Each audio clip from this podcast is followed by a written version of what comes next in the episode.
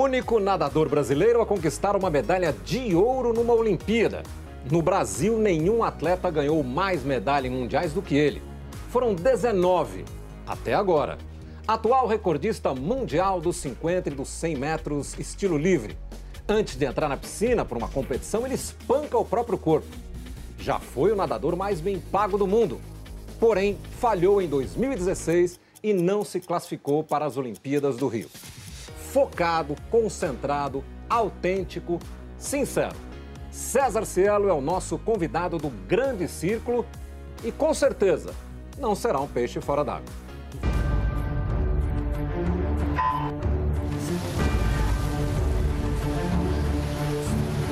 Medalha de ouro para o Brasil! César Cielo Filho!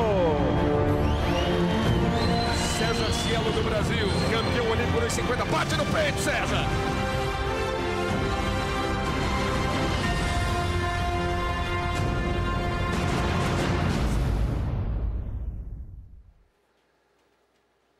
Ô Célio, eu queria começar perguntando e te agradecendo muito por estar aqui conosco, é um privilégio tê-lo aqui. Você reconhece a música aí do clipe, não? Reconheço. É uma que das é músicas é que eu mais gosto de ouvir, Milton. Obrigado aí pelo convite, estar aqui com vocês hoje à noite. É a música do programa de, de boxe, bem, acho que é bem antigo, né? Chama The Contender. E era música de entrada. Era uma música que sempre, sempre me empolgou muito. Eu gostava de escutar antes das provas. Que eu não gostava muito de música com, com alguma letra, com, né, com palavras, porque depois ficava na minha cabeça martelando. Então eu sempre busquei músicas mais orquestradas aí que eu sentia que, que me empolgavam. Antes de a gente começar a te sabatinar, de eu te fazer a primeira pergunta, eu quero apresentar os companheiros que estão conosco aqui para participar Começando aqui pela minha ponta esquerda com o Paulo Conde, que é um repórter especializado em esportes olímpicos, sobretudo a natação, do Globoesporte.com. Nosso Alexandre Pucel, do nosso coach, grande técnico, nosso comentarista aqui do grupo já há muito tempo também, está com a gente. Cléber Machado, da nossa equipe de narradores aqui do Grupo Globo. Outro dos gigantes da natação brasileira de todos os tempos, o Gustavo Borges, está aqui para pressionar o seu amigo. Está aqui conosco a nossa Glenda Kozlovski, do nosso time de apresentadores também, que aliás já teve nadador em casa, né? então ela também tem assuntos importantes para tratar desse assunto. E está aqui o Marcos Uchoa, também da nossa equipe de repórteres do Grupo Globo. Cielo, já que nós começamos mostrando aí o, talvez o mais importante momento da sua carreira, eu queria mostrar a prova inteira, né, para a gente não ficar só na chegada ali. Então eu convido todo mundo a assistir a prova de 2008, medalha de ouro em Pequim. E eles vêm. Pouco mais de 20 segundos para a consagração. César Cielo começou forte na raid número 4. O francês também vem forte na raid número 5. César Cielo vai apertando o ritmo. Está liderando a prova o brasileiro. Ele vem para ganhar medalha. Ele vem para brigar com o francês na chegada. Levou também na raid número 1. Vem muito bem. Medalha de ouro para o Brasil. Para o Brasil medalha de ouro para o Brasil! César Cielo Filho bate o recorde olímpico! O Brasil é ouro! O Brasil é ouro em Pequim! César Cielo Filho liderou desde a largada! Chora na piscina brasileiro! Medalha de ouro para César Cielo Filho. É o primeiro ouro do Brasil na China. Recorde olímpico para o Brasil.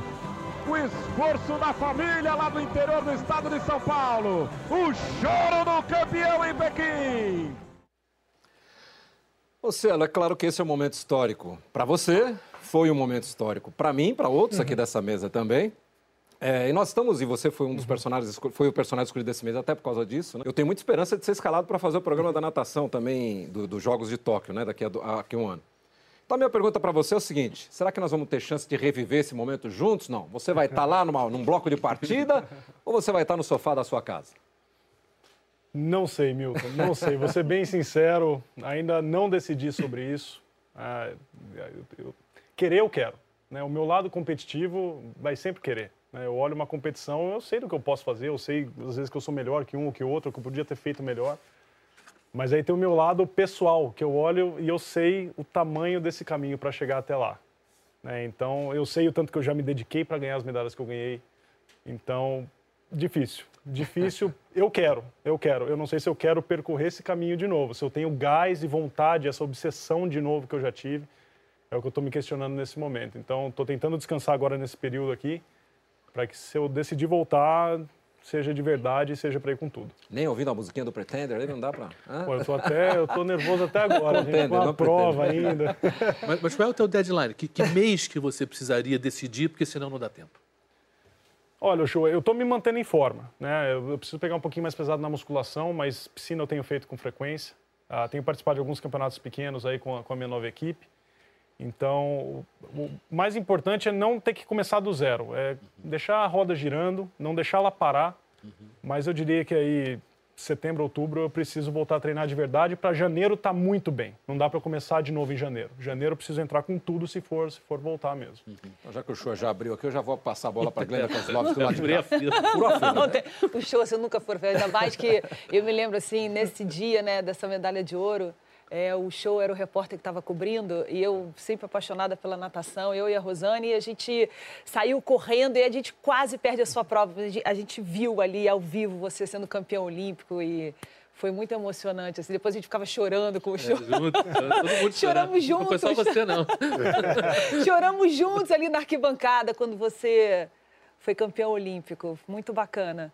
É, bom, falando de Olimpíada, são, eu imagino que já que você ainda não sabe se você vai estar lá ou não, eu imagino que dentro de você, você deva estar passando por aquele momento. É, você não sabe se você vai para a Olimpíada, se você vai ter essa disposição de passar por todo aquele ritmo de treinamento para estar bem preparado para a Olimpíada. Por outro lado, você está com 32 anos. Uhum. Dividindo isso daí com você, pode ser uma possível aposentadoria, uma despedida uhum. das competições. Você está uhum. com esses dois sentimentos dentro de você? Sim, sim, sem dúvida, Glenda. Eu acho que, bom, a gente tem um outro experiente nesse assunto aqui, né, junto com a gente. O Gustavo passou por essa transição e é um dos caras que eu tenho conversado bastante sobre isso, porque é difícil. Esse lado competidor dentro da gente, eu acho que ele não vai morrer nunca. Né? A gente quer competir, essa é a parte gostosa do esporte. A gente não treina para ficar forte, a gente não treina para ficar sarado. A gente treina para nadar rápido. Né? Então a, a, vontade de nadar rápido ela vai estar sempre dentro de mim. Mas ao mesmo tempo é, é aquela coisa, né? Fazer de novo não é a mesma coisa que tentar a primeira vez. Né? Então hoje eu, eu posso dizer né, com, com, muito orgulho, né? Eu tento falar isso que não é para me exibir não, mas eu conquistei tudo o que eu queria e muito mais na minha carreira. Então, se eu, se eu decidir que eu quero mais uma, é por amor ao esporte, é por é, amor ao desafio de nadar rápido, é, ver se eu aguento de novo, ver se eu posso de novo. Isso é uma coisa que, que, que me cativa, que, que me empolga. Ao mesmo tempo, eu fico pensando também, será que eu vou ter a, aquela obsessão daquele jovem que, se o, técnico, se o técnico virar para ele e falar, ó, treino 5 da manhã, o cara tá lá 4h55. Se meu técnico hoje falar isso, eu vou pensar, por que, que ele quer isso? É porque são dois extremos. São dois extremos. Exato. A vontade de disputar uma outra Olimpíada e a aposentadoria. São extremos, Sim. mas são não, dois... Não, disputar eu não quero, Glena. Disputar eu não quero. Não, se for, eu vou direito. Tanto que até por isso que eu, eu, se você perguntar sobre 2016, eu, não é uma coisa que me incomoda mesmo, de verdade. Porque se eu fosse, eu ia lá para ser um coadjuvante. Uhum. Eu não estava treinando, eu não estava bem, eu estava completamente consciente disso. Até uma das coisas que mais me incomodam é, é, o jeito que eu treinei nesses, nesses anos 2015 2016, que realmente ali foi um, foi um período muito difícil de treino que eu não queria mais treinar. Ali eu, de fato, acho que eu deveria ter dado um break na minha carreira e retomado em 2017 com tudo. É, foi, eu, eu, briguei muito com a natação, então... Você chorou, você se emocionou quando não conseguiu, bastante. Mas é aquela coisa assim de saber que eu podia, saber que era culpa minha. Pô, um cara que é recordista mundial, nada um segundo a mais do tempo dele, não merece. Uhum. Essa, nesse lado, eu sou bem cruel comigo mesmo. Isso aí. Uhum. Eu, eu não queria ir participar de uma final, não queria assistir a final da arquibancada. Então, e eu não quero isso ano que vem. Uhum. Então, se não for para ir para brigar por alguma coisa, eu prefiro ajudar a natação de outras formas. Né? A gente tem uma geração muito legal. E, e tem coisas que eu aprendi com o Gustavo, que eu aprendi com o Fernando, que é legal escutar, que é legal dividir, que é legal compartilhar. Então, se, eu, se for dessa, desse modo que eu ajude a natação a partir de agora, eu também não tenho problema com relação a isso, não. Fernando, Fernando Scherer, o Xuxa. O né? Xuxa. É só para localizar quem está em casa assistindo. Já que o show furou um pouco a fila, eu vou devolver para ele a pergunta dele inicial. Uhum. Mas antes eu quero mostrar, eu falei que a, a, aquela prova de 2008 foi histórica para muitos de nós aqui da mesa. E um deles era o nosso querido Marcos Uchoa. Vou mostrar então o show lá em Pequim. Eu acho que o abraço que todo mundo quer dar no Brasil, que todo mundo quer dar aqui também em Pequim, se ela foi realmente demais. Agora, que emoção, né? Vulcão ali você, saindo da água, uma erupção realmente de potência, né? Foi sem dúvida a melhor prova da minha vida. Eu, eu vi meus pais antes da prova na arquibancada e é o melhor, é o melhor momento que eu passo na minha vida. Olhou pro placar? Ah, é muito bom, não tem sensação melhor do que olhar o número um na frente do seu nome. Todos esse, esses três anos nos Estados Unidos, longe da minha família, realmente valeu a pena. E é, é o melhor momento da minha vida. Eu quero aproveitar agora. Agora eu sou um campeão olímpico. Hoje eu posso falar que era um sonho meu de criança. Nunca imaginei que eu fosse chegar onde eu estou hoje. Eu sou um campeão olímpico. Foi, Hoje vocês estão querendo me quebrar aqui. A ideia é um pouco essa. foi, foi, mas foi muito emocionante mesmo lá, tá lá e, e te ver, né? Porque 50 metros não é uma prova que você, olhando no local, você sabe quem ganhou, olhando. Mas ali a gente viu que você ganhou. Olhando, sem olhar para o placar. querido. E foi uma coisa, assim, impressionante. né? Não é, é muito raro em 50 você ter essa possibilidade. Te olhou com o coração também? É, também. A gente, Também. Aí a gente enxerga a gente, mais. a gente já tinha torcido com- isso, você já tinha ganho o bronze, né? E ali a gente, enfim. Mas uma pergunta que eu acho que tem a ver com essa tua carreira como um todo e o que, que essa prova representa. Porque é claro que ali que você era um moleque, pô, a gente foi em 2008, meu Deus do céu, faz tempo. A gente estava novinho. A gente estava novinho. Eu já não tinha cabelo. Mas de todas as emoções, de tantos pódios que você viveu na tua vida, tantos recordes mundiais que foram depois, enfim, tudo isso que você fez, tanta coisa foi mais difícil, foi menos difícil. Entre as emoções que você teve de ganhar, essa como é que você ranqueia no teu coração? Olha, eu vou ser sincero e dizer que ela não está no meu top 3, né, emocionalmente dizendo. Sei. É, Ela é muito simbólica, ela é o maior prêmio do esporte, mas, por exemplo, o bronze do 100 livre é maior que ela. É maior que ela. A medalha de ouro em Barcelona é maior que ela. É, a medalha de ouro no Mundial de Doha tá ali meio pau a pau com ela também. Então, Sei. eu acho que vai, vai muito da, da superação do momento, né, João? Assim, porque, n- não querendo ser exibido, mas eu sabia que eu ia ganhar essa prova. Sei. Dentro, eu- antes do bali- no, no balizamento, de verdade, dentro de mim, eu, eu ficava pensando como que eu ia comemorar antes da prova. Aí eu, dentro de mim eu falava assim, meu, para de pensar isso, meu, você tem que nadar ainda. Mas você disse pro show que ia ganhar a prova. Então, aí eu me arrependi logo em Depois você sequência. Mas já estava dito daí. Porque ali era, ali, assim, aquela É, coisa, você tava né? pole É- position é- ali, dizer, é, Eu- igual, mas era a quatro. É o coração falando muito alto, ali era um instinto muito grande falando. Sei. Mas antes da prova, eu lembro que eu ficava pensando, falava assim, pô, se eu ganhar, o que, que eu vou fazer? Sei. Aí dentro de mim eu falava, meu, para de pensar essas coisas. Você tem que. É uma final olímpica, que você tá viajando na maionese. Eu olhava assim, não, se eu ganhar, eu. Pai, eu fiquei, em vez de eu ficar numa briga, será que eu vou escorregar na baliza? Será que eu vou dar uma abraçada errada? Eu tava brigando e assim, não pensa lá na frente que você tem que nadar ainda. Não tava brigando com o meu medo, não tava brigando com alguma expectativa ruim. Então, sem querer, depois Sim. eu fiquei sabendo que é muito bom fazer isso, Claro. né? Mas É. ah, foi, é uma prova que, assim, eu fiquei muito nervoso, uma das que eu fiquei mais nervoso na minha vida toda. Na questão de tempo, porque eu passei a tarde inteira do dia, do dia anterior, o show, flutuando. Eu não andava. Nossa, parecia que o meu pé estava numa nuvem. Alguém falava comigo, eu, eu tava assustado, eu tava muito meio doido. Você ficou muito famoso no começo da carreira, muito comentado, porque você anotava os tempos que você queria fazer eh, e colocava no teto do quarto, não sei o quê. O 2130 era o que você queria fazer? Não, Paulo, não. Conta pra gente, então, o que você queria fazer. Aliás, ó, essa aí, pra você ver o show, como que é a dos 50. A primeira coisa que eu vi quando eu olhei pro placar, eu vi o número 1 e eu vi 21,30. Dentro de mim, isso lógico que não deu tempo de transformar. Dentro de mim, a primeira coisa que eu pensei, eu falei, não foi o recorde mundial. Juro por Deus.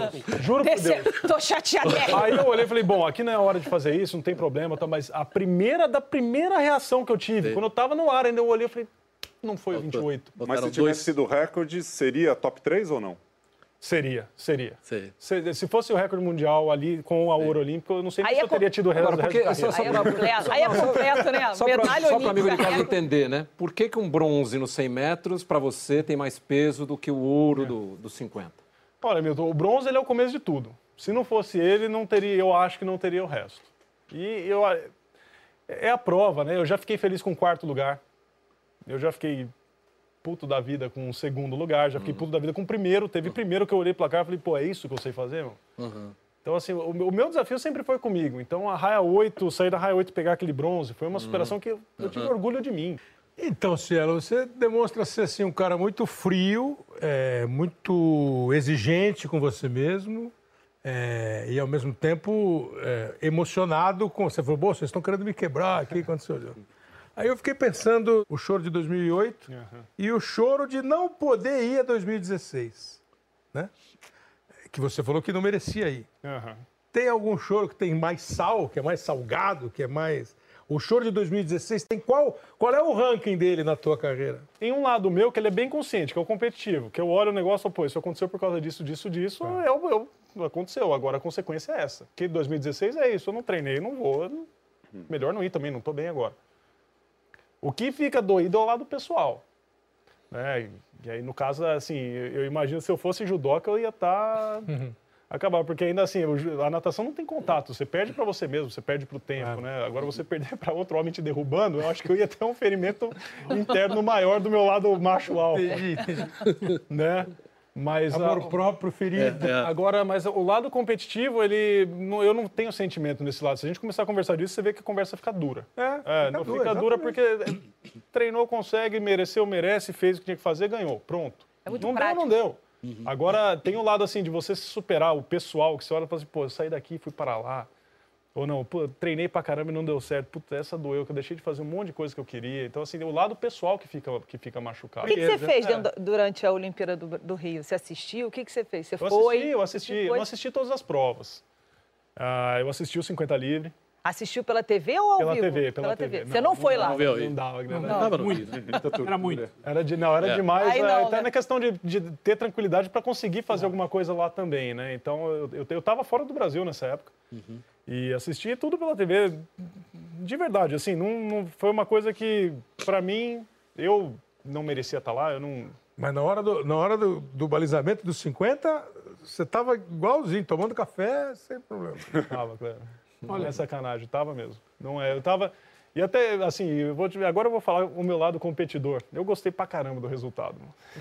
A hora que o Irving ganhou, eu falei, pô, não tinha cara melhor pra ganhar essa prova. Tipo, Não tem. Eu- E eu- isso é uma das coisas que eu falo. O, o medalhista olímpico, além dele ser um baita nadador, um baita competidor, ele é uma baita pessoa. E o Irving é, um cara que todo mundo adora na natação. Legal. E quando você olha um campeão olímpico desse, dá, dá gosto de ver a prova. Então, eu, pra mim ficou mais fácil. né? Eu olhei e falei, pô, eu não fui, mas olha quem ganhou. Eu falei, olha que legal, mas não podia ter sido outro cara. E Então, não bateu o seu recorde olímpico. e não bateu meu recorde olímpico. Então, Ah, legal ainda. Duas ou três vezes aqui nessa rodada inicial você falou de obsessão por resultado. E aí você acabou de falar sobre as duas pessoas que existem dentro de você. Eu queria saber como que é esse controle das emoções e como é lidar com as frustra- frustrações, não só dentro do esporte, mas dessas duas pessoas, dentro de casa, com a família, com o filho, nos negócios, que agora você está numa fase de transição. Como é isso? Olha, Gustavo, você vai ter que perguntar pra minha família como é me aguentar. O O que, que eles falam? Então, O outro César. o que, que eles falam? O que, que eles dizem de O você? que não é muito fácil. É, isso, isso é a parte difícil, eu acho, dessa transição pós-esporte. Né? A gente traz a mentalidade de competição para a vida. Né? Então, tudo que a gente quer fazer, é- ainda mais quando é coisa nova que você está empolgado. Então, a gente está conversando de coisas do- dos negócios. Eu ia fazer o curso, eu fazia um curso online de 100 horas em três dias. Eu falava, pô, eu quero resolver isso, eu quero aprender a fazer isso. Então a gente não tem muita noção, né? Que é a obsessão que, vamos dizer assim, para esse lado é muito bom. Mas eh, a questão da, da frustração, né, da expectativa, eu vou dizer para você que pessoalmente nenhuma, eu não tive nenhuma, nenhuma frustração que eu carreguei muito tempo ela. Mas a maneira como você se expressa na frustração fora das piscinas, ela se assemelha ao que acontece dentro das piscinas? Ou a intensidade é diferente o modelo é diferente? Não, é próximo, é próximo. Isso aí, assim, o, é, o meu lado competitivo ele não fica bravo. Sou, quem quando tá bravo sou eu mesmo. Sou eu. O meu lado competitivo tá assim, meu, você não conseguiu por causa disso. Tá, tá bem claro na minha cabeça. Tanto que acho que uma das, das grandes coisas que eu, que eu tive na minha carreira foi, a- foi a linguagem com o meu treinador. né? Isso com fisioterapeuta. Isso todo mundo me falava. falava, meu, quando eu vou tratar você, você fala, ó, tá doendo aqui a costela 3 e não é muscular, é uma dor diferente. Isso aí, a linguagem para expressar as coisas no treinamento, quando eu saía até para dar entrevista, eu já sabia quantos braçadas eu tinha dado, o que eu tinha feito de errado, quando eu batia a mão na borda. Que nem aí na Olimpíada eu não bati o órgão mundial por causa da chegada. E eu sabia disso na hora. Né? Barcelona eu sabia que eu não tinha nadado um pouco melhor porque era- deu a deslizada.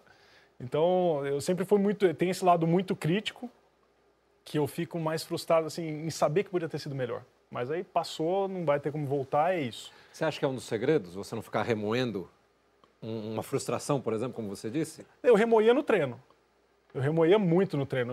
Assim, ó, acho que uma das maiores dificuldades da natação é a conversa interna. Você não tem música, você não tem amigo para falar, você não tem barulho de nada, a não ser que seja água.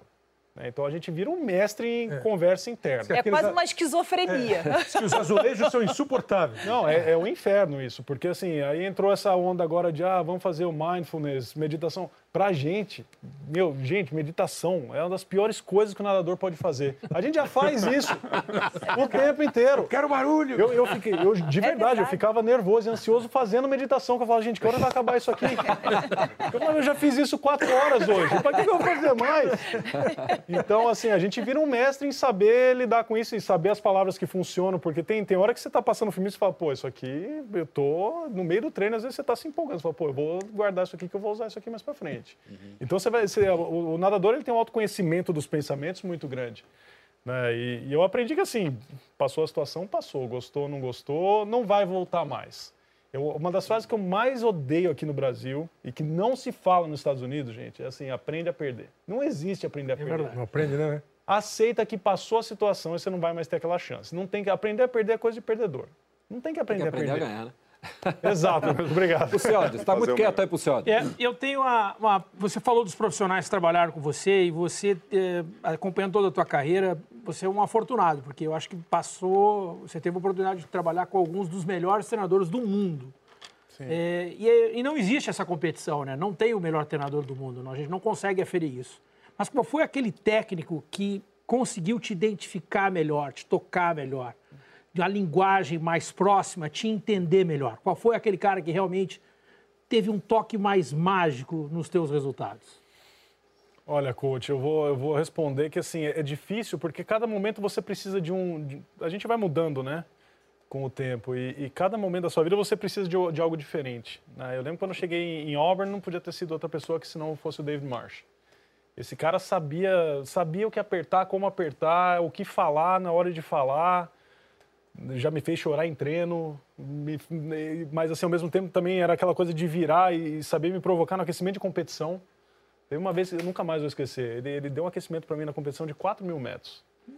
Porque a gente tinha ido muito mal na eliminatória de manhã e, ele, e a gente estava usando a camiseta do Ralph Crocker, que tinha morrido aquele ano né, por câncer, um dos treinadores. E ele mandou todo mundo usar a camisa no avesso porque a gente não estava honrando o nome. E eu tinha batido o recorde de manhã. E brasileiro, espertão, né? Ah, acho que vai ganhar a competição sozinho, eu não virei a minha no avesso. Aí chegou a tarde e não falou nada, me puxou no canto e falou: "Ó, vem cá que eu vou te dar aquecimento. 3 de 400 perna, progressivo de 1 ao 3. Eu olhava e falava: gente, o que, que esse cara tá fazendo? Aí ele terminou o aquecimento e falou assim: você aprendeu sua lição sem falar nada? Eu falei: não. Ele falou assim: você acha que você vai ganhar a competição sozinho? Ele falou assim: o mínimo que você pode fazer agora é ir lá e bater o recorde de novo.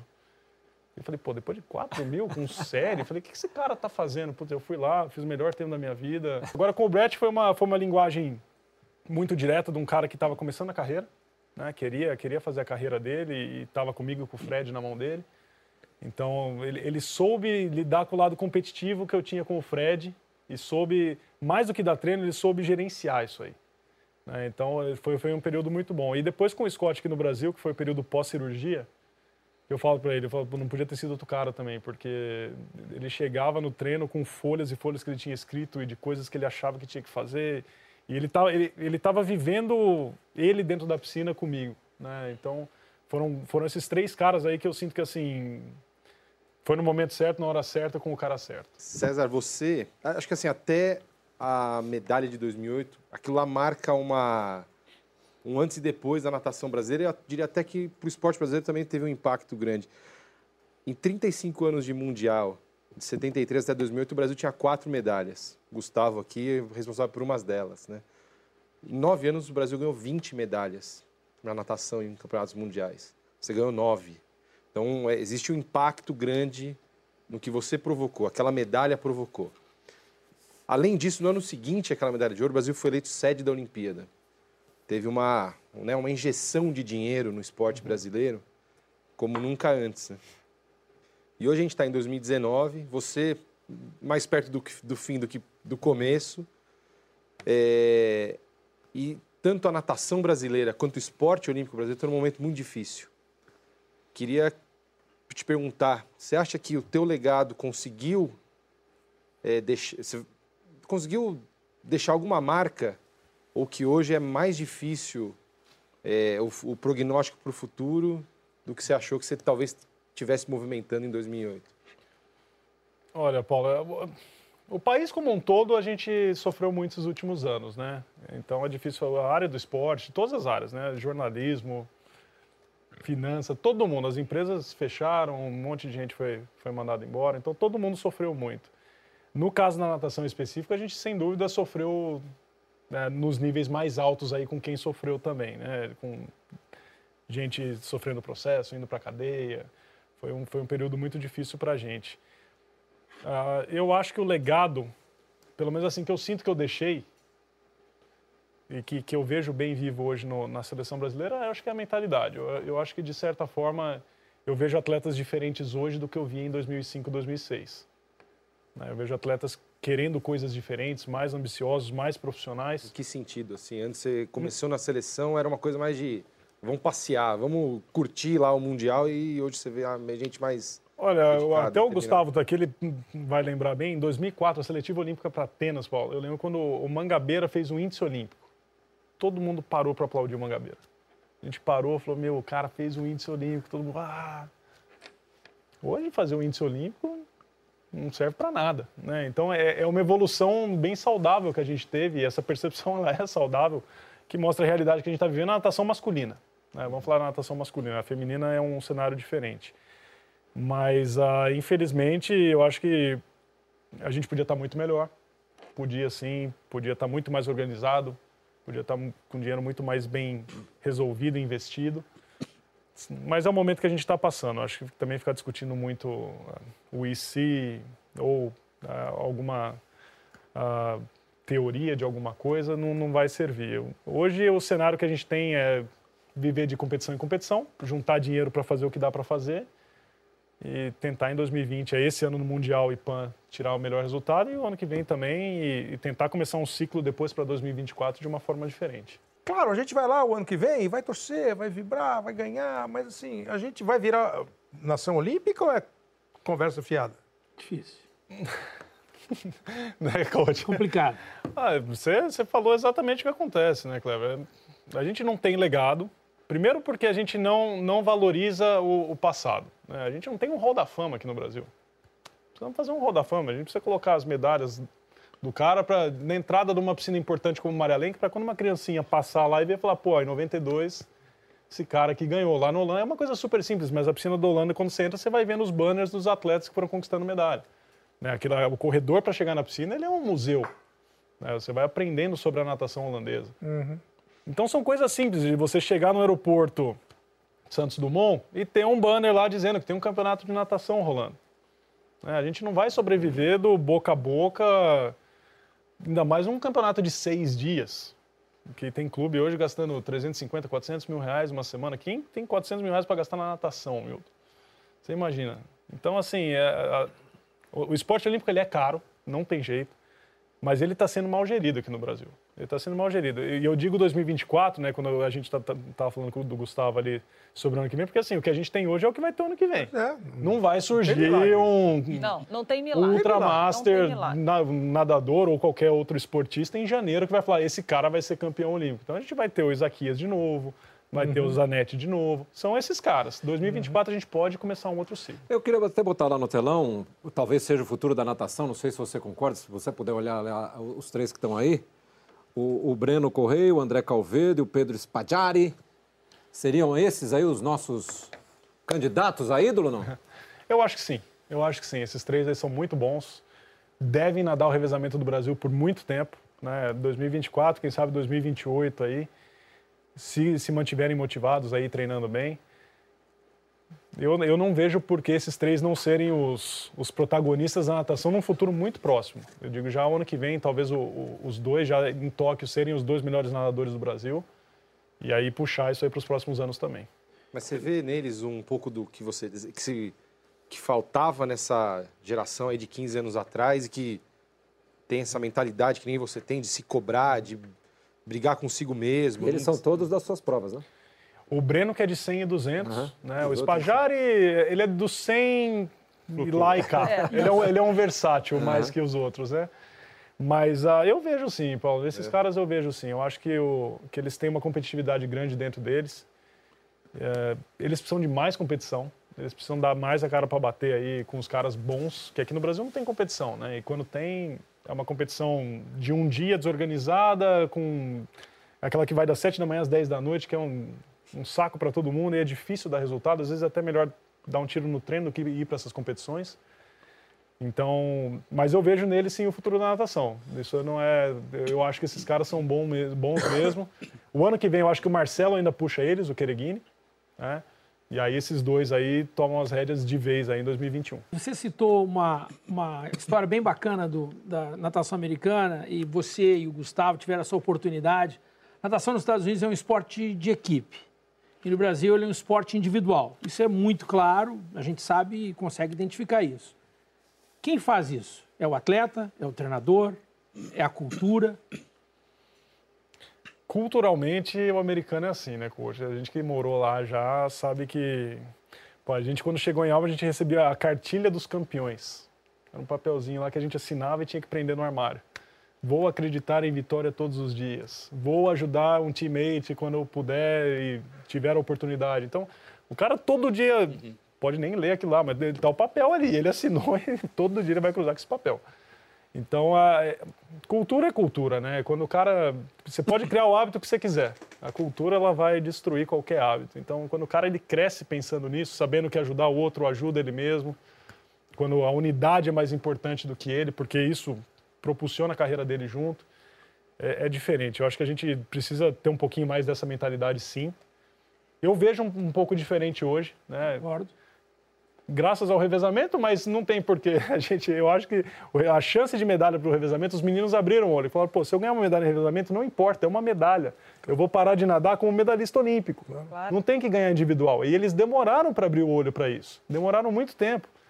Então, é, eu acho que. Budapeste foi especial nisso. Budapeste, eu acho que escancarou para todo mundo. Falou assim, gente, melhor revezamento da história do Brasil. Se vocês repetirem em 2020, vocês vão ser medalhista olímpico. E todo mundo falou, "Pô, eu quero. Então, é, ficou uma disputa saudável, tá um clima saudável com relação a isso, mas pode ficar ainda melhor.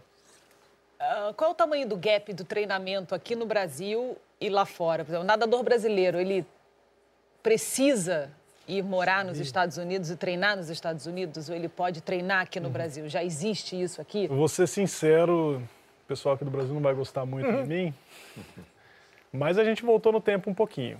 A gente voltou, sim, depois Tá da... pior agora do que antes?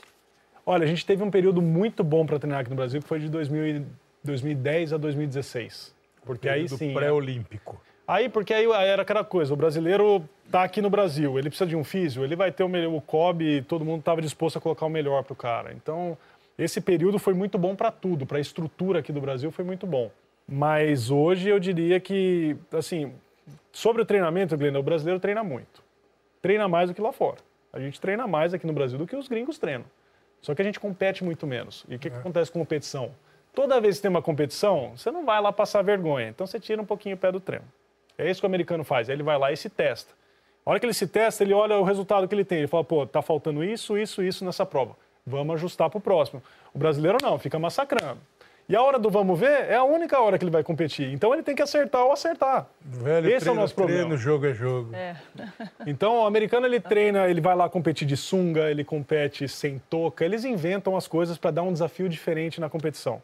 Só que toda hora eles estão testando o treino. Pode estar da forma que for. O treinador vai ver e falar, ó, faltou final porque ele fez isso, isso, isso, ou tá faltando isso no treino. Ele tem toda hora esse feedback na mão dele. Aqui não tem.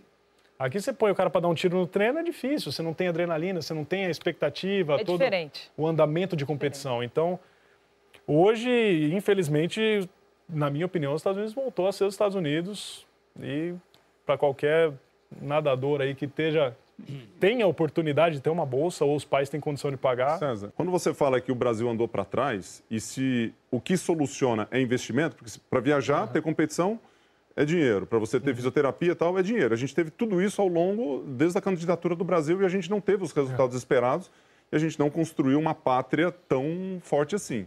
Então a questão de inje- injeção de recurso, principalmente recurso público é muito baseado, não foi a solução para o Brasil. Então, para onde que a gente vai, então?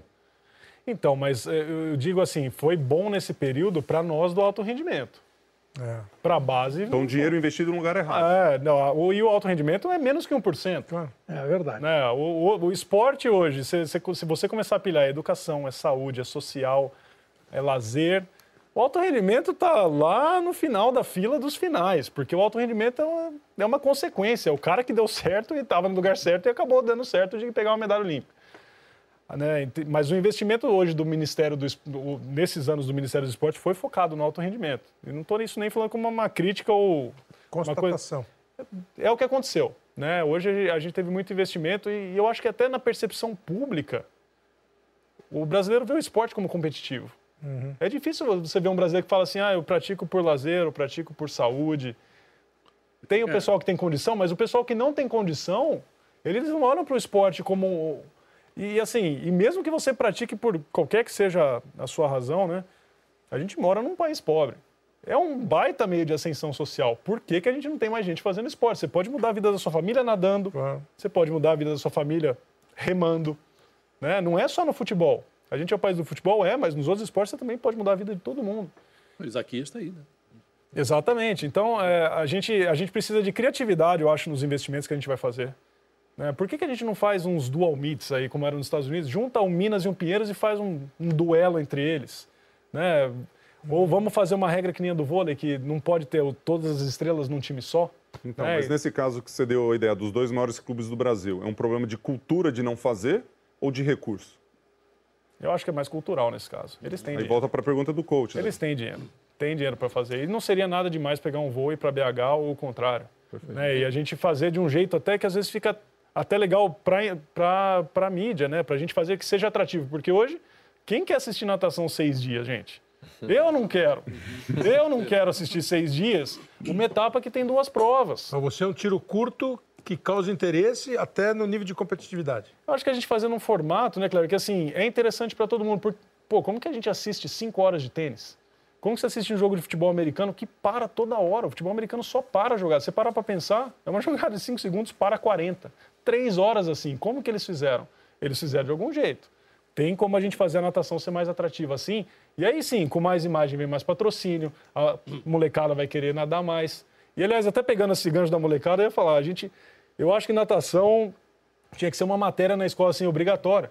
A gente está falando da maior, uma das maiores costas litorâneas do mundo e de um esporte de sobrevivência, não é um esporte de saúde. Uhum. Sobrevivência. Eu falo isso por experiência própria porque eu acabei de tirar meu filho da natação, gente. Ele, hoje ele faz uma vez por semana só, que eu não quero que ele ache que é muito chato. Uhum. Né? Hoje ele está no judô também. Não está cansando. Agora, agora, Cielo, desde a pergunta do Paulo ali, quando ele perguntou do legado, de que, o que ficou com, com o seu sucesso, com o sucesso do Gustavo e tal, nós estamos falando basicamente aqui de política de esportes. Sim, né? sim. Nós estamos falando de política esportiva, que me parece que é uma coisa que o Brasil há muito tempo não tem. E te incomoda nesse momento, nem Ministério do Esporte a gente tem? Não, eu acho bom. Você acha bom? Não eu acho bom, Milton. Eu, eu, o esporte, eu acho que, antes de tudo, ele é saúde ou educação. Eu acho que são os que primeiros pontos. Partes. Eu acho que sim. Né? Mais educação do que qualquer coisa, porque Olha, eu digo que eu aprendi coisas no esporte com 13, 14 anos que eu vejo pessoas com 50, 60 que não passaram por isso na vida. É, você vê aquele menino de 13 anos saindo frustrado de uma prova e ele ter que saber lidar com isso. É um ensinamento para a vida dele. Né? Eu tenho amigos que são ex-nadadores, que são hoje médicos cirurgiões, dentistas, advogados, e eles falam, pô, quando eu estou entrando para um tribunal importante ali, para um processo importante, eu fico nervoso igual eu entrava na competição. O médico também fala, pô, quando eu vou numa cirurgia, eu sinto aquele friozinho na barriga. Então, você está preparando os caras para vários, uh, várias esferas profissionais, né? E, e aquela coisa de respeitar a hierarquia do esporte, porque o esporte é um lugar que não tem discussão. A natação ainda mais. Você quer falar grosso, quer falar alto no time, você tem que bater na frente. Uhum. Né? Você vai falar com um cara de basquete lá, tem um no seu time de 2 e 17, você vai ficar pianinho. Então, você respeitar e você ser respeitado pelas suas performances é uma coisa que, é, que é, muito importante do esporte também. César, uma perguntinha. Você faz um diagnóstico muito frio e muito claro sobre a situação tua e do esporte de maneira geral. Agora, a gente poderia imaginar que você poderia contribuir para o esporte brasileiro como ídolo, de maneira geral, ou até, eventualmente, como técnico, né? Na medida que você enxerga muito bem na prova o que, que você fez errado, uhum. você poderia enxergar muito bem na prova o que, que aquele cara fez errado. Te interessa? Você acha que você foi bem aproveitado como ídolo para a natação? Ou você foi, digamos assim, como o Guga, que passou e a gente não aproveitou, não fez nada disso? Claro que a natação sempre existiu e sempre existirá, até pela questão de sobrevivência, né? Muita gente bota seu filho para nadar. Mas houve um desperdício, como também eu acho que também, de certa maneira, houve do Gustavo. E você se interessaria em ajudar futuros nadadores na beira da piscina? O coach deve estar dando risada por dentro. Vou nem olhar tô para doido, ele aqui. tô doido pra falar. mas- tô doido pra falar. Eu tô na fila. Olha, o show, eu preciso ainda controlar essa, essa- esse nível de exigência que eu tenho. né? Isso é uma coisa que eu, que eu tenho dos outros também. Eu peço para os outros terem esse nível de exigência que eu tenho. Por isso que o dia a dia comigo não é fácil. Você pega Então, pesado, você acha? Ou o tempo Se inteiro. você fosse técnico, você pegaria muito pesado. Pegaria. Mas é, pegaria. alto rendimento é É, eu normal. acho que é. Se, se fosse para treinar cavalo de corrida, Uhum. eu não ia brincar em serviço. né? Ia ser uma exigência 24 horas por dia. Mas eu tenho esse outro lado também, assim, de, de- da parte de massificação do esporte, que é, hoje eu estou na equipe que é um projeto social. né? Hoje o projeto Nadar em Itajaí é o maior projeto social de esportes aquáticos do Brasil. E mais de 5 mil pessoas participando de hidroginástica, de hidroterapia, escolinha de natação. Então, assim, tem esse lado meu que eu tô. Eu imagino vocês também, né? Vocês chegaram nesse ponto da carreira de vocês que às vezes vem um jornalista, um repórter no começo da carreira e falar que se inspira em vocês. E para mim, Itajaí hoje é isso. Então, se o simples fato de eu ir lá e tirar foto com uma molecada, eu, vem um pai e fala para mim: Ó, nossa, esse mês ele treinou igual um louco, porque ele tirou uma foto com você. Então, Sim. é uma coisa que, assim, eu, eu sinto que, que é meu dever fazer e não custa nada para mim. É uma E coisa que, assim, Cartola? Já que técnico não tanto, mas e como Cartola, como dirigente, se embrenhar Ah, na não, não, não, administração? não, não, aí ia ter problema. Não, não, não. aí é problema de personalidade, meu, de não aceitar as coisas erradas e aí não tem como. Você fez uma menção aqui ah, um pouco antes que você já sorriu, né, já vibrou com quarto lugar, com quinto lugar. Você deu algum exemplo desse tipo. A gente pegar depois o coach das estatísticas, ele fala aí qual é a estatística da Olimpíada de 2016. A gente teve um número muito razoável para bom nas semifinais, bom nas finais, É, foi recorde nas duas. recorde nas duas, e a gente não conseguiu nenhuma medalha. Em 96, conseguimos três. Em 2008, conseguimos duas as suas. Quando a gente olha, vamos supor que em 2020 a gente consiga, desses moleques que estavam ali, o revezamento tem chance, o sem livre de repente pega, a gente ganha duas, três medalhas, mas não pega mais nenhuma semifinal e nenhuma outra final. Será que essa Olimpíada vai ser melhor se esse resultado acontecer do que foi 2016, com uma base muito mais frutífera ali na base da pirâmide? Vai. Medalha é medalha. Mas e o resto? O resto assiste o pódio. Ah, O, esporte de alto rendimento, nesse caso, é cruel, né, Gustavo? A gente não tem muito o que fazer. A gente pode ter 16 finais e nenhuma medalha, é, é um desastre. É melhor uma medalha de ouro do que final Para o país, as... pro país é. Então a estratégia de investir no alto rendimento, como foi feita nos últimos anos, ela estava correta. Não, eu acho que não estava errado. né? Eu poderia ter sido, pelo menos, mais bem monitorado. Mas o que vale na medalha? Para a população e para um futuro de base, sim. A criançada não vai querer começar um esporte que tem semifinal. Não tem jeito. Eu comecei a nadar por causa de você. Não tem jeito. Isso aí, você precisa do espelho. É, o alto rendimento ele é caro, ele é difícil, mas ele é a vitrine. Só que ele precisa ser muito bem gerenciado, porque ao mesmo tempo que a gente está num país que é um dos mais corruptos do mundo. né? então aí foi colocado dinheiro para 2016, mas não foi monitorado. Eu queria falar sobre os franceses. Sim. Essa relação sua com os franceses. Porque Fred Busquet, Alain Bernard, Amaury Levaux, Florent Manadou E o Fabien Gilot. e Fabien Gilot. Foram eles os teus maiores adversários? Quem foi o teu grande rival da tua carreira? Olha, o meu maior adversário foi o Busquet. Isso aí não tem nem o que falar, porque era, era um desafio diário ganhar do cara. Né? E, era- e, assim, era aquela coisa do controle mental diário do que você vai fazer, do que você vai mostrar. Então, Vocês chegaram a morar juntos? chegamos a morar juntos. Coisa de louco. Mas olha, eu vou, eu vou falar que nesse sentido, doido mesmo. quem segurava muito as pontas e, e era um cara educado e inteligente era o Busquet. Eu era ainda um meninão louco que se eu sentisse que eu estava meio ferido ali, eu ia, eu ia dar uma agulhada de volta. De vez em quando rolava, da parte dele. Mas ele era um cara muito mais Em casa ou na piscina? Ó, não, às vezes coisa boba, né, Cleber? Mas assim, é, é o cara querendo cutucar, né? Que nem assim, pô, a gente tá jantando, sei que lá, e tá passando os copos de refrigerante. Ele pega o meu, segura e não deixa chegar em mim. Sabe aquela coisa tipo assim, só pra falar, ó. Aqui eu vou sacanear de vez em quando. Guerrinha mental, né? Guerrinha mental. É, guerrinha é mental. coisa muito boba de É. irmão mais velho e irmão mais novo. Mas é aquela coisa que você fala assim, meu, toda hora tem isso, que saco, bicho. Uma hora eu vou dar um tapa na orelha dele. Mas, no geral, o Fred era um cara, vamos dizer assim, muito mais cavalheiro É. do que eu era. Então, é, eu sei que ele, ele segurou muito mais as pontas ali. E, mas, assim, a gente teve momentos de passar horas treinando junto a saída. Né? E era um dos pontos mais fracos dele. E eu lembro que teve uma vez que eu, eu juro, eu fiquei, trilha, eu fiquei fazendo sozinho e olhando um vídeo que tinha uma câmera que tinha um delay lá em Auburn. E eu ficava assistindo, eu saía, voltava a fita, via minha saída e tal. Fiquei lá uns 40 minutos, né? E ele apareceu para treinar comigo. Falou, posso fazer com você? Eu falei, pô, nem a saída, mano. Falei, Mas quer saber? Eu falei, se eu falar que eu não posso ajudar, eu já perdi, que esse cara vai falar que eu tô com medo dele. Falei, bom, vou ajudar esse cara, né? E, gente, quando a gente vê essas coisas em filme americano, acontece. O Marsh ficou atrás de um pilar 40 minutos escondido. Não é sacanagem. Só pescando o que estava acontecendo. Aí a gente tava indo pro vestiário, ele me puxou. Falou, meu, você tá louco? Eu falei, o que, que foi, Marsh? Ele falou assim, você tá ajudando o cara na saída? O que, que você tá pensando? Aí eu falei, pô, falei, Márcio, se eu, se eu me negasse, pô, como que eu ia ganhar dele na competição? Eu ia ter que aguentar esse cara falando que eu tenho medo de ajudar? Aí eu lembro que ele olhou, e isso foi três semanas antes do Mundial. Aí eu lembro que ele olhou e falou assim, é, acho que a gente já, já sei quem vai ganhar a próxima competição. E ele depois ele falou pra mim, aquele dia eu vi que você não ia perder dele de jeito nenhum. Você ganhou dele. Eu acabei ganhando, mas por três centésimos, Kleber, não acho que foi... Não foi Tá assim. valendo. É, É foi uma erro. coisa super próxima, Mas mas... três é- centésimos também vale, né, coach? Com certeza. só para aproveitar, já que o coach falou dos franceses e do Levaux, eh, na, na biografia dele, ele demonstra uma certa mágoa com você em relação à questão do doping, ele chega a te comparar com o Armstrong, né, o ciclista e tal. Queria que você falasse um pouco sobre esse episódio, como é que isso te marcou, enfim, como é que essas coisas aconteceram na sua cabeça. Olha, Milton, eu fiquei sabendo porque alguém me falou, acabei nem lendo na internet. E quando saiu, saiu crítica para todo lado, né?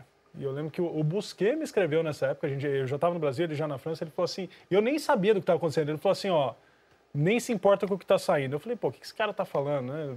Aí eu fui na internet vi, e ele falou assim, meu, esse cara aqui na França, ninguém nem quer ver ele. Ele falou, imagina você no Brasil. Ele falou, meu, desencana que vai passar batido isso aí, que é um cara amargo com todo mundo. Mas, a, mas o- os franceses eles têm um lado mais parecido com o nosso emocionalmente dizendo, né? Eles perderam aquele 4 por 100 livre em Pequim É, então, por vaidade. É. Por vaidade. E o cara fez esse livro por vaidade também. Então, para mim, olha, eu não, nem tenho muito o que falar porque Você nunca falou com ele, né? não, foi um dos caras que, bom, não falava inglês, então já era uma comunicação super difícil. E, assim, as competições que a gente teve junto, o Busquet estava no meio também. Mas naquela prova do, do ouro olímpico, ele te consola. Ele, você, Sim. quando começa a chorar, ele e o Bernard, eles te abraçam, né? Sim, sim. Na Eles foram- piscina e no pódio. Né, E foi, e foi Os uma coisa momentos. assim, na- na- o choro foi geral, né? É. Na transmissão eu soluçava. e, mas, e, e ele, no pódio, os dois, não vou dizer que eles tenham se emocionados, mas eles te- consolaram ali. né? sim. E esse mesmo cara depois. É, mas é que escreveu- aparentemente na competição o atleta se solidariza com o É, outro, né? é. Seja na vitória ou na, é. naquela derrota assim inesperada. Parece que ali vocês esquecem um pouquinho a rivalidade, é, os desentendimentos eventuais, ou é só impressão? É tudo, Não. é tudo conversa Então a fiada? pergunta é: você, quando pega segundo para um grande adversário, você vai lá solidarizar com ele? não. Não, Ele não. é assim, ó, no, caso da Foi mais natação- genérica a pergunta. No caso da natação, eu acho que é, que é mais tranquilo porque a gente não tem contato e você perde para você mesmo. Você tem que atravessar a piscina o mais rápido possível e bater na borda. O que Ninguém os outros vão fazer é problema deles e você não vai atrapalhar os caras. Então, a- esse é o, o mais difícil da natação é isso, você perde para você. Né? Depois, se a competição fosse como um salto em distância no atletismo, de um em um, seria a mesma coisa para natação. Entendi. Só que a gente tá os oito juntos. Né? Então dá para curtir o que o outro faz. Então, é, eventualmente. mas se, se a gente tivesse uma piscina de uma raia e falasse, vamos ver quem é o mais rápido de 50, a gente ia ter a mesma competição que a gente tem hoje. Mas, é, Cielo, naquela competição, né, a gente falou do, do Levou, mas naquele ano que teve a, a sua advertência por doping, durante o Mundial, que você já estava liberado para competir, foi bicampeão mundial, enfim, alguns atletas se manifestaram Uhum. né, negativamente e tal. De uma certa forma, até por. Você está falando dessa questão de se solidarizar e tudo mais. Depois você teve uma situação ali na competição que, em vez de você, de repente, ter a- o benefício da dúvida, ou pelo menos. Não precisa que o cara te apoie, mas pelo menos assim, ele se isentar. Você foi. é, teve algumas questões ali. É, o é que Popov mesmo falou mal. Popov falou mal, eu lembro de um. Até, aí teve o, um australiano que competia, acho que morava com você em Auburn, no Target, Aham. que foi numa entrevista coletiva Sim. e falou: não, gente, peraí. Podia Sim, acontecer sim. qualquer um de vocês e vocês Aham. gostariam. Como é que foi esse período assim? Até- Você até se surpreendeu com manifestações negativas? Como é que. A Aham. gente está falando muito de competição aqui, e nesse ponto aconteceu aqui, exatamente. E ficou com medo de ser suspenso e não só divertido? Em um determinado momento, pô, minha carreira pode ter ido para o espaço? Olha, Kleber, não. Eu fiquei, eu fiquei com medo da, acho que da genuinidade da minha carreira, da legitimidade mesmo. Que isso é uma coisa que eu sempre tive muito forte dentro de mim. Eu sempre é uma coisa que eu tenho muito orgulho de olhar e falar, pô, eu cheguei onde eu cheguei porque eu, eu treinei pra caramba, meu. eu ralei pra caramba, eu sofri pra caramba pra chegar onde eu cheguei. E, e eu vejo a minha história como uma história de que qualquer pessoa pode fazer. Né? Se você se dispor e se sacrificar a ponto de fazer a sua vida girar em torno do seu objetivo, você, você vai chegar muito longe. Né? E eu acho que o Pequim, a medalha de ouro em Pequim significava isso para mim, mais do que o ouro olímpico. Eu, eu falava, pô, é, tem como. Né? Eu cresci escutando que ah, americano e russo sempre tiveram um sistema e sempre tomaram. Esse negócio que saiu agora, a gente no esporte escuta boatos há muito tempo. Então você fala, pô, como que eu vou ganhar do americano? E a hora que eu ganhei, eu falei, pô, não tem como. Tem como. E eu espero que a turma do Brasil veja que tem como. né? É um preço muito caro, mas tem. E a dor dessa reação que ele falou? Dos caras não tava nem aí, não. Cleber, pra ser bem sincero, eu olhava e falava, os caras que estão fazendo, porque assim, muitos deles depois voltaram a falar comigo numa boa. Na hora eu falei, pô, eu não vou julgar ninguém porque eu não sei como é estar do lado do que eles estão, mas eles estão putos porque eles sabem que não tem nada e é a chance de pegar alguma coisa para bater em mim. Agora, César, como não se abater com isso? Como é que você. O que, como é que você fazia para não se abater? Porque por mais que. Ah, não tô nem aí. Na verdade, você enfrenta olhares, né? Você enfrenta é, é, Julgamentos julgamentos silenciosos. silenciosos. Muito Sim. obrigada, Cleber Machado. Entra no vestiário ali e não é a mesma coisa que era antes, né? É, é. Como é que você não, não, se- não, não, não se abateu com relação ao doping, assim, sabe? Com o olhar Eu bati, viu, Glenda? Eu tava. eh, pro 2011 provavelmente caminhava para ser o melhor ano da minha carreira. Eu tava voando aquele ano, voando. Tudo que eu fazia dava certo. Tudo. Um mês antes do Mundial eu perdi 5 quilos.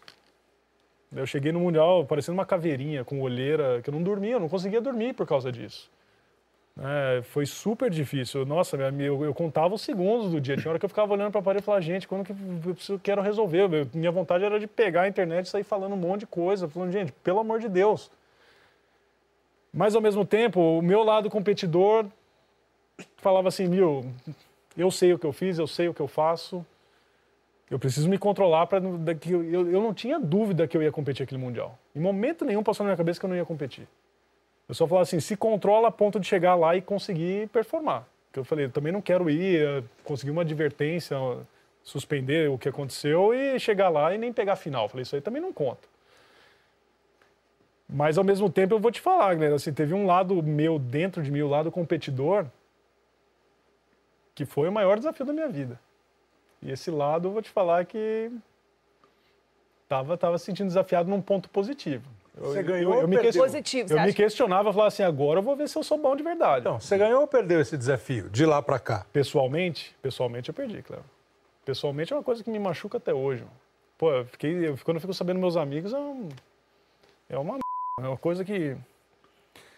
Mas competitivamente, não. Competitivamente eu olhei e falei, puta, agora eu vou mostrar pra todo mundo, o tanto que ele, que assim, pode tentar me bater, mas mesmo assim não vai ganhar.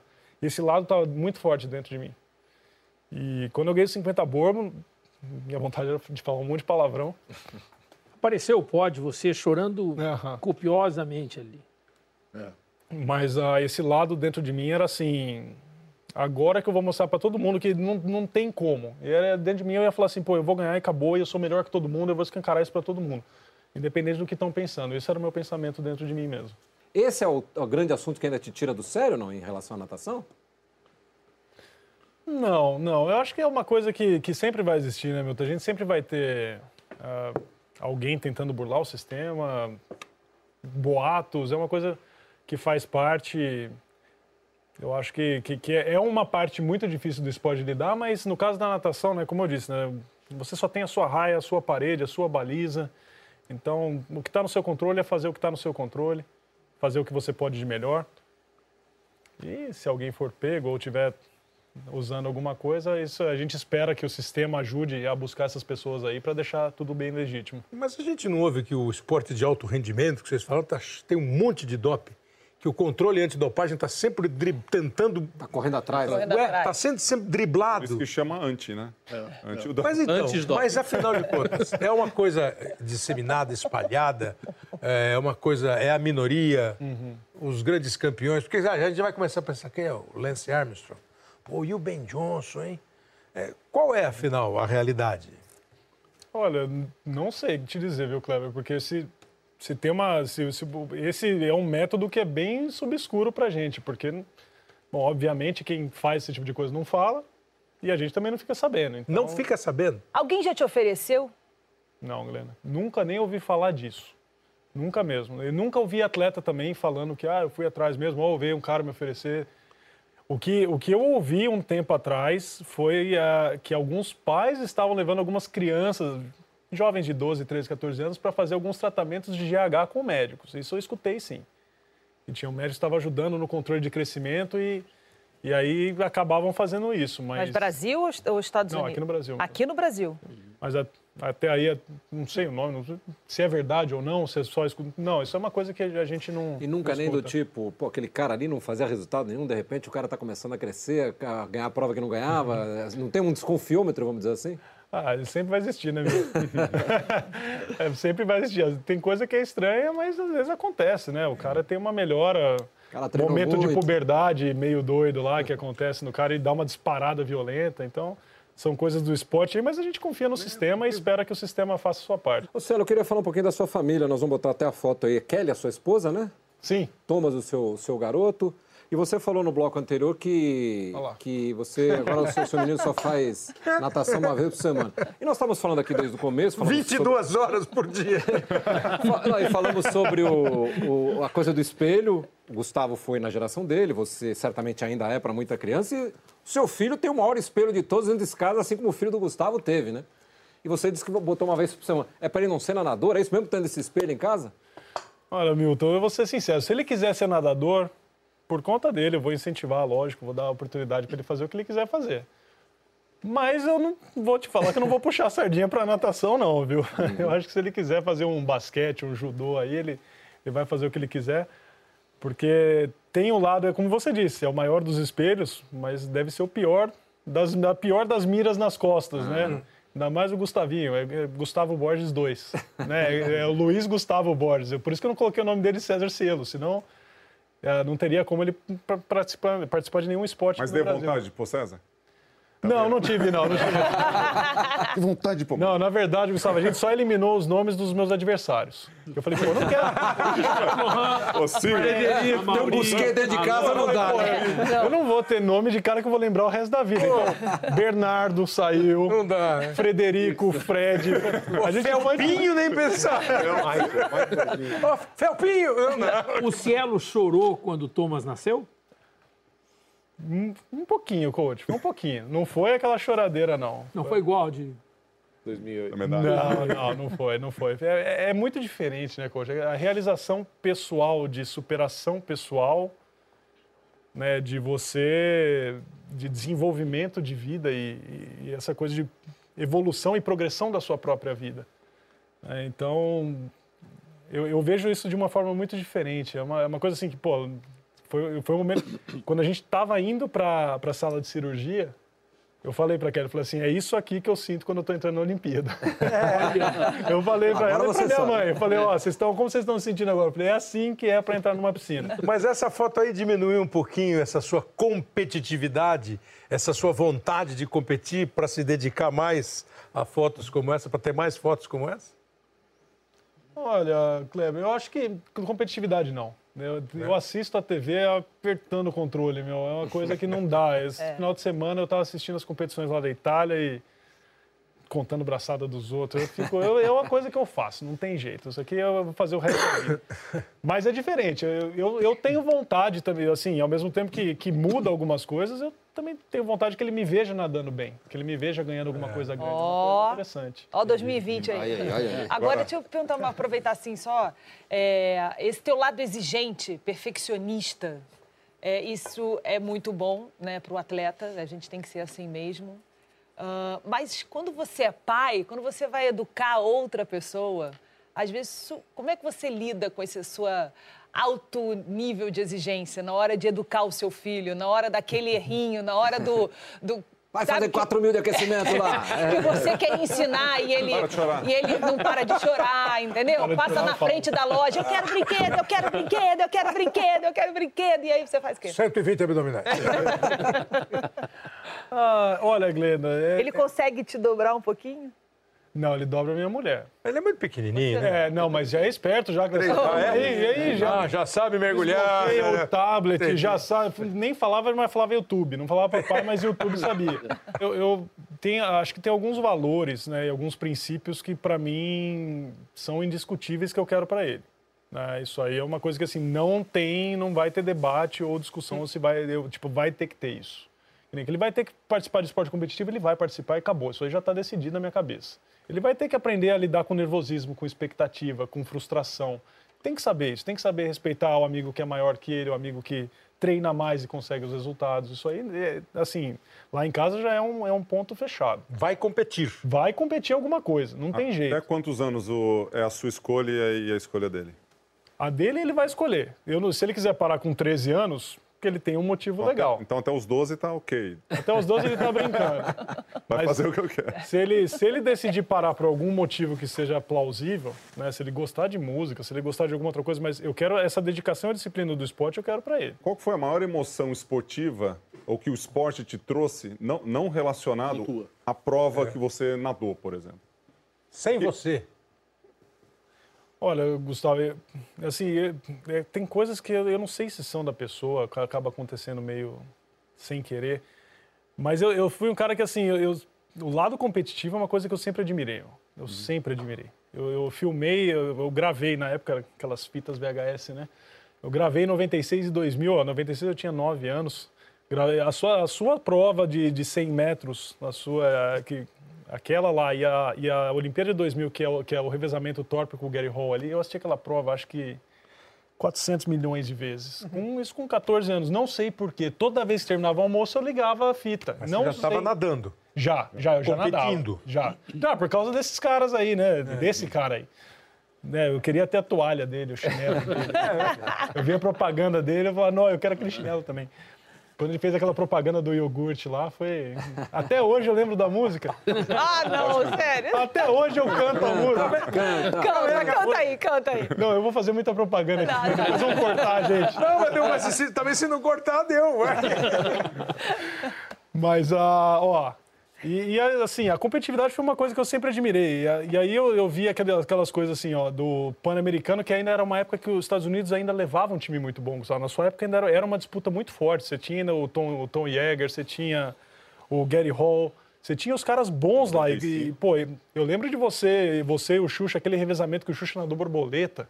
Né? Umas coisas que eu olhava assim e falava, puta, olha o que esses caras estão fazendo, né? E, Teve um revezamento que eu lembro que, assim, acho que foi eliminatórios, mas, mas te entregaram em quinto, aí você foi lá e pegou o primeiro, ou você entregou em segundo. Eu lembro que eu falei, puta, esse cara é. f***. é, eu falei, puta, eu falei, olha, que, olha, olha que, que legal. Tipo assim, meu, os caras entregam ali o revezamento e falam assim, ó, vai lá e Qual é a diferença resolve pra gente. Qual é a diferença de idade de vocês? Cinco anos. É. é. Pô, eu, eu achei que ele estava com 32, são 48 anos. Eu não sabia. Mas, agora, o seu foco é só natação, natação, natação. Você estava vendo na Itália a competição. O Gustavo já vi 400 milhões de...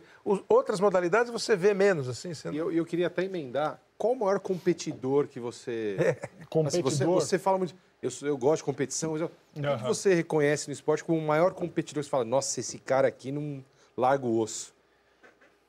Então, Paulo, eu, eu gosto de fazer um Frankenstein aí dos meus ídolos, meu. Então, assim, a, a parte competitiva ali do, do, do Fernando e do Gary Hall foi sempre uma coisa que eu olhava assim e falava, puta, eu, eu gosto dessa agressividade deles. Mas, ao mesmo tempo, eu gostava do controle que, que o Gustavo e, pelo menos assim, o Popov aparentavam ter. Né, em competição, eu olhava assim, era uma coisa mais fria, antes da prova. Então, eu queria ser o, o Gustavo antes da prova, Aí talvez na, na, agressividade eu queria fazer um Frankenstein ali junto dos dois, aí botava o Xuxa e o Gary Hall no meio, com a técnica que eu gostava muito do Peter. Então eu, eu montava um negócio. E aí no final, da, quando eu já estava nadando relativamente bem, eu acabei conhecendo mais próximo né, o meu Lance, aqui da Argentina, e o Filippo Manini. Então competitivamente eu, eu admirava o Manini demais, que era um cara que eu olhava e falava, gente, por que, que ele ganha? Esse cara não tem uma saída boa, ele não nada bonito, mas ele ganha. Eu falei, o que, que acontece? É um cara que eu olhava e falava, meu, e se tivesse na final ali, olhar, ah, não sei quem tá bem, não sei quem tá bem, eu olhava o Manini, ele falava, puta, ele vai causar.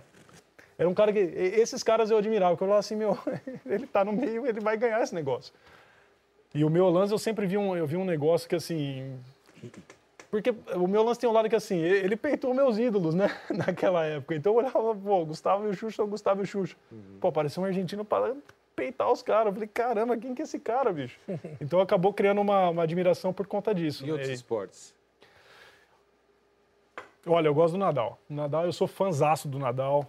É um cara que, que eu, assim, de ponta a ponta no jogo, é um cara que eu admiro, as coisas que ele faz, o jeito que ele faz. Ele deixa as emoções dele extravasar e tem hora que você acha que ele é ele brigando com ele, ele não vai deixar cair o jogo. Então eu, eu gosto do estilo como um todo que o, que o Nadal leva o esporte. Agora, Cielo, já que nós estamos falando de grandes nomes, de ídolos, essa coisa toda, se você for perguntar para um leigo, tipo eu assim, né? Ah, quem foi o maior? Ah, para mim é o Michael Phelps, é né? o cara que ganhou mais medalha, o cara que parou, voltou e continuou ganhando e tal. Para vocês, né, que são mais técnicos, no caso específico você, que enxergam outras coisas além só da vitória, né? Ele foi o maior nadador da história? É o cara que vai. É, é o cara a ser batido, digamos assim? Você citou um monte de nadador e não citou o Phelps até agora. é. é. não são minhas provas, né? Assim, é. eu raramente eu nadei contra ele. Ah, tive a felicidade de ganhar várias vezes, das vezes que a gente nadou. Mas. Que marra, hein, Glenda? É, é, mas, é porque ele, mas é porque o 50 não era a praia não, dele mesmo. Se eu nadasse o 200, provavelmente. ele ia chegar, tirar toque óculos e ia estar parado na raia, morrendo. Então, é, é, assim, são perfis muito diferentes mesmo, mas, olha, eu, assim, é que teve caras que eu tive mais contato diariamente. Né? Eu, eu, vou dizer para vocês que, assim, o, o, cara que, mesmo morando nos Estados Unidos e vendo tudo que eu vi, o cara mais talentoso que eu vi na água é o Thiago. O Thiago ele é inacreditável, Thiago Pereira, o Thiago Pereira. Pereira. Ele é inacreditável na piscina. O Thiago, ele, ele, o joelho dele vai lá para trás, ele, ele tem um formato que embaixo d'água funciona tudo. Né? E era um cara que, quando você via tá treinando. Olha lá. E era um cara que, quando você via treinando, você falava assim: meu. É, é assim, você vê, você fala assim, é outro. É. Fala assim, ah, não sei quem tá bem, não sei quem tá bem. Aí vai lá o Thiago dar um tiro e fala assim: não. tipo, não dá, meu. É outro. É, você quer comparar esses caras com o Thiago? Não dá. Pode ser que ele esteja meio assim. Ah, que nem ó, um período que ele passou uma dor no ombro. Você fala, pô, agora que ele tá com dor no ombro, você quer comparar com os caras. Mas você olha e fala assim: não, você quer comparar Stock Car com Fórmula 1. Mas não, é outra coisa. Cleber Machado. Quantas vezes nessa sua vida, assim, dentro e fora da piscina, você explodiu? Você, foi, você discordou, explodiu, saiu rasgando, e depois ou se arrependeu ou falou assim, não, era isso mesmo. Tem aspiradas, né? Tem, mas elas são temporárias. Porque a, a parte racional, ela sempre fala muito alto. Então, assim, ao mesmo tempo que eu posso estar da vida comigo ou com alguma coisa que aconteceu, eu sei exatamente por que, que aconteceu. E eu acho que todo mundo sabe. E com os outros caras também. Também. E eu acho que nesse quesito, se a gente colocar qualquer pessoa aqui, qualquer atleta, ou qualquer pessoa que, que esteja assistindo agora, a gente sabe das coisas. É que a gente não quer e a gente quer ficar depressivo e quer que o amigo venha abraçar e quer Entendi. ficar choramingando. Você está disposto a fazer o que você precisa fazer, todo mundo sabe. É, é, aquela coisa de você conversar em terceira pessoa com você. É, o nadador faz isso o tempo inteiro. A gente está o tempo inteiro. Tanto que quando eu estou numa competição, eu falo assim, agora a gente vai com tudo. Porque tem esse ser dentro de mim. Coach, a saideira. A saideira, ela é a seguinte, é, nós estamos diante do único nadador que foi medalhista olímpico de ouro do Brasil, o maior medalhista do Brasil em mundiais de curta, duas medalhas de seu maior eh, em medalhas internacionais do Gustavo Borges, está entre os 10 maiores do mundo em total de medalhas em mundiais de curta. Foi o único que foi o melhor de piscina longa, de curta e de jardas. ainda detém aí por 10 anos os recordes mundiais dos 50 e 100 metros nado livre. Será que você não merecia um final de carreira melhor do que esse que você está dando a perspectiva? Tem, quem sabe eu vou, quem sabe eu não vou? Olha, coach, a gente sempre quer um. Eu te joguei lá pra cima, né? Sim, eu vi, eu vi que que você fique lá em cima. Podia, Você foi podia convidar pro grande circo esse cara aí. É, agora o coach e treinador virou um life coach aqui. Mas a. Não, coach, a a gente sempre quer um, um final feliz. Isso, é, de fato, é o que a gente sempre imagina e sempre espera. Né? Mas, ao mesmo tempo, também, assim, é aquela coisa de eu estar em paz com tudo é, e estar tranquilo, a, a ponto de, eu já ter pensado, por exemplo, se eu não, não for tentar a seletiva olímpica ano que vem, não quer necessariamente dizer que eu vou parar de nadar. Eu posso continuar nadando nos campeonatos pequenos por Itajaí. Como eu disse para vocês, pô, se Pô, eu fui para um campeonato agora, gente, os caras torceram no aquecimento para mim. Tem uma hora que eu tava batendo perna, comecei a escutar barulho e falei, ah, a turma tá fazendo grito de guerra, né? Aí eu dei um tiro, o pessoal, é. Aí começaram mais um, mais um. Falei, Aí eu falei é pra mim isso, gente? Eu tava, eu tava na minha lá, quietinho, né? Se, pô, se a minha presença e um tiro no aquecimento causa um bem, é uma coisa legal pro esporte, eu acho que é egoísta também eu falar assim, não, não quero mais esse negócio, eu vou fazer, ajudar de outra forma. Eu, eu, eu quero ajudar do jeito que eu posso. Hoje eu ainda posso malemar dar um tirinho na piscina ali, que eu tô, tô me mantendo. E se eu decidir ano que vem que, que vai ser assim, vai ser assim, mas, eh, assim, eu vejo né, o último Mundial que eu voltei com duas medalhas como uma coisa que eu gosto de lembrar. Não me dediquei nem perto do que eu me dedicava para treinar para esse Mundial. Não dobrei durante seis meses, de julho a dezembro, não fiz nenhuma dobra. né? Quando que eu imaginei fazer isso para o Mundial? Nunca na minha vida, né? E, então, eu, eu, tô esperando esse lado dentro de mim aqui dar um grito e falar assim, pô, eu quero. Esse final de semana foi diferente. Ter visto as coisas que eu vi lá no Sete Cole, eu, eu gostei do que eu vi. Opa, o 2020 aí. ó o do- Mas, ao mesmo tempo, é aquela coisa, coach. Assim, a gente vê o, o Flow voltando. E eu tava conversando com, com meus amigos dos Estados Unidos. Eu falei, uma coisa, o cara é sangue azul. O cara que é sangue azul, os caras, 10 semanas ele fez 21,7. Eu falei, pô, em 2017 eu fiz 10 semanas, eu fiz 21,8. Eu falei, o, o cara é sangue azul. Se o Gustavo voltar a nadar agora, ele vai mandar 49 de novo. Que beleza. Me Só que é, é aquela coisa. Só que é aquela coisa, do 0 ao 250, não é difícil pra gente chegar. O difícil é o 300. Então, quanto você está disposto a pagar o preço pro 21,2, pro 21,1 de novo? Ele vai fazer 21,7 o resto da vida dele, se ele quiser. Né? E, e eu não tenho dúvida que se eu voltar a treinar, eu- esses tempos eu também faço, como eu fiz em Budapeste. Mas é, é aquele outro passo que é, que é o diferencial. Então é isso que eu estou me debatendo agora. Eu, eu- tenho a disposição do garotão, né? é isso que eu estou me questionando. Quando eu olho os caras competindo, eu quero. Pô, esse final de semana vendo o Flow de volta na piscina, eu falei, pô, eu quero estar lá de novo. Mas aí veio segunda-feira, tocou meu alarme, falei, hum, ainda bem que hoje eu não vou O treinar. grito, o grito no coração é Tóquio e medalha. Só Tóquio no braço. E o Flo aqui citado é o Flo Ramanadu, que é francês, campeão olímpico, enfim, que parou de nadar e voltou, Voltou. recentemente a competir, né? Ou seja, Dobrar- só, só para só pra, é, completar essa, essa colocação, então, você acredita se vier a sua vontade, né? Esse desejo assim de acordar cedo e pagar o preço, você consegue repetir ou chegar próximo dos seus melhores tempos? Eu acredito que sim. É só uma questão eu de acredito desejo. que sim, porque eu ainda vejo muitas, muitas não, algumas falhas nos meus melhores tempos. Então eu sei que tem janela ali para melhorar aqueles tempos. Então ah, eu, tenho, eu tenho que botar na cabeça que eu tenho que pagar o preço daqueles velhos tempos. Você citou Gustavo, Xuxa, eh, Popov, eh, Tom Jagger. Peter Van den Hoogeman. Quando você começou lá atrás, imagino que esses caras eram um espelho para você, mas você superou ao longo dessa carreira muitos desses aí que você citou. Onde você se ranqueia nesse nesse hall aí de velocistas? Porque a gente fala que a natação, a velocidade é, a, é a- ali o que mais Aham. as provas de velocidade são o grande atrativo. Onde você se ranqueia? Onde você se colocaria se fosse fazer um top 5 aí, desde que você se considere no top 5? É, eu não seria o top 5. Paulo. Não? Não, na minha cabeça não. Na minha cabeça.